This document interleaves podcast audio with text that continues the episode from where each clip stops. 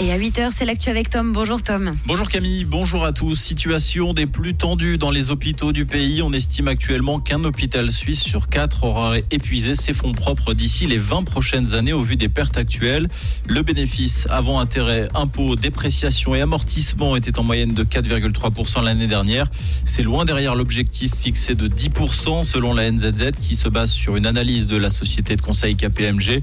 Le bénéfice avant intérêt, impôts, dépréciation et amortissement pourrait encore dégringoler à 3,6% pour l'année prochaine. Dans l'actualité également, un agent de sûreté, chef du secteur à l'aéroport de Genève, a été condamné pour avoir volé une Rolex oubliée par une passagère au contrôle de sécurité. D'après la tribune de Genève, la montre a été découverte dans l'appartement de l'homme avec une dizaine d'autres modèles. Le ministère public a condamné l'agent à une peine de 90 jours amende avec sursis pour vol et une amende de 2700 francs. Ce dernier a fait opposition et comparaîtra devant le tribunal de police. Nouveau contretemps pour l'aménagement de la place du marché à Vevey. Deux recours relatifs au stationnement et au patrimoine arboré sont actuellement examinés par le tribunal cantonal. Initialement prévu en novembre 2021, le début du chantier pourrait finalement débuter en janvier 2025. Pour rappel, le projet prévoit de faire la part belle à la mobilité douce, à la végétalisation. Les places de parc seront par ailleurs divisées par deux.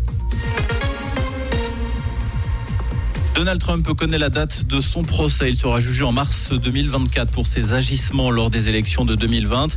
L'ancien président américain est accusé d'avoir tenté d'inverser le résultat des présidentielles remportées par Joe Biden. Il s'agira donc du premier procès au pénal pour le favori des primaires républicaines.